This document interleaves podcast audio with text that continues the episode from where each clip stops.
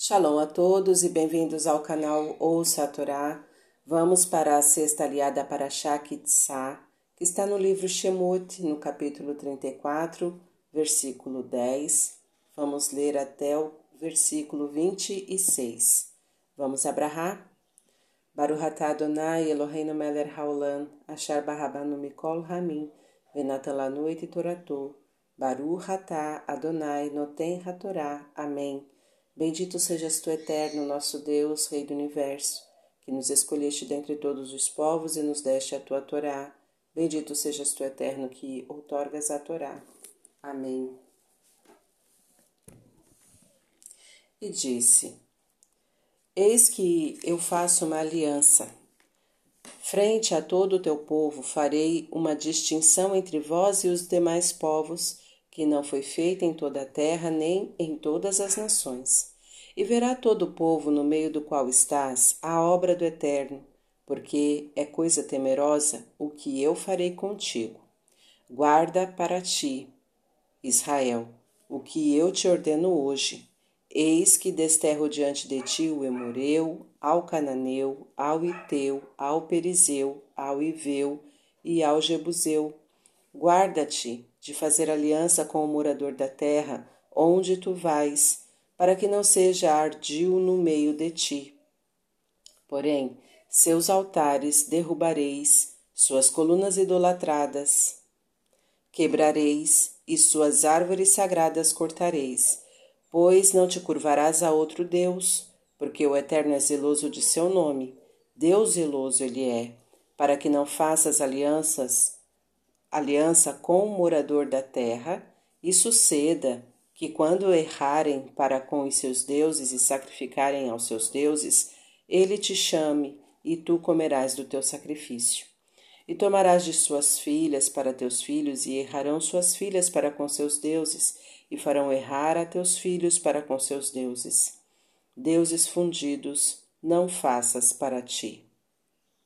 A festa dos pães ázimos guardarás.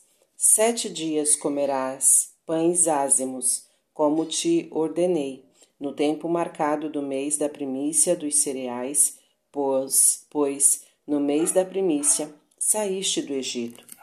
Tudo que abre a matriz, primogênito, no homem, será para mim, e de todo o teu gado, o que for macho e abrir a matriz, da vaca e da ovelha, e todo o que abrir a matriz da jumenta, remiloás por carneiro, e se não remires, quebrar-lhe-ás a cerviz. Todo primogênito de teus filhos remirás. E quando vierdes ao templo nas festas, não aparecerás, não apareçais diante de mim de mãos vazias. Seis dias trabalharás, e no sétimo dia descansarás.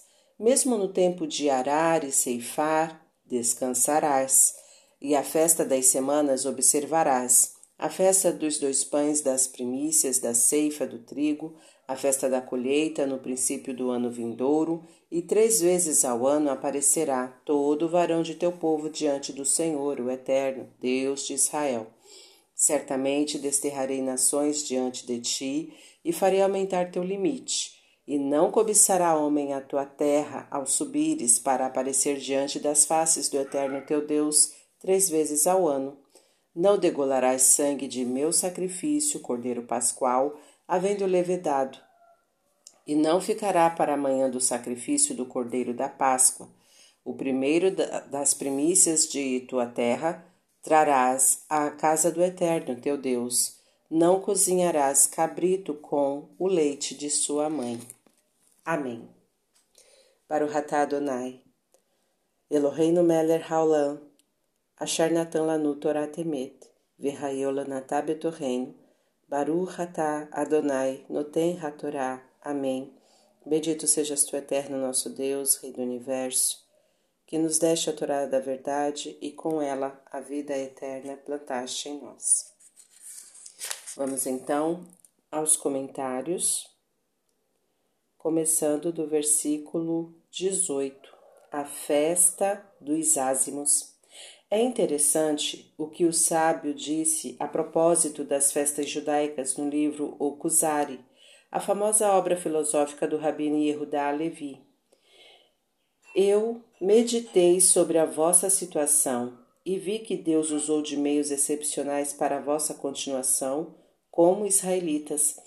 O sábado e as festas constituem uma das causas principais de vossa duração e de vossa consideração, pois estas festas foram instituídas por Deus e se baseiam sobre fortes motivos, como a lembrança da saída do Egito, a revelação, etc., que são acontecimentos divinos. Sem essas épocas, nenhum de vós usaria a vestimenta melhor nas festas que vos ligam às lembrança, à lembrança de Deus e de sua lei. Por causa da compreensão de vosso espírito e de vosso sofrimento no exílio, os preceitos indicados para estes dias são bem calculados, a fim de que a alegria sagrada não seja perturbado, perturbada com jogos, prazeres, indolência, coisas que podem fazer negligenciar as vossas rezas nas horas determinadas, etc., conforme Cusari 3, 9 e 11. No sétimo dia descansarás. O Shabat é o sinal do pacto entre Deus e o povo de Israel, por isso tem tanto valor para a existência judaica em todas as gerações.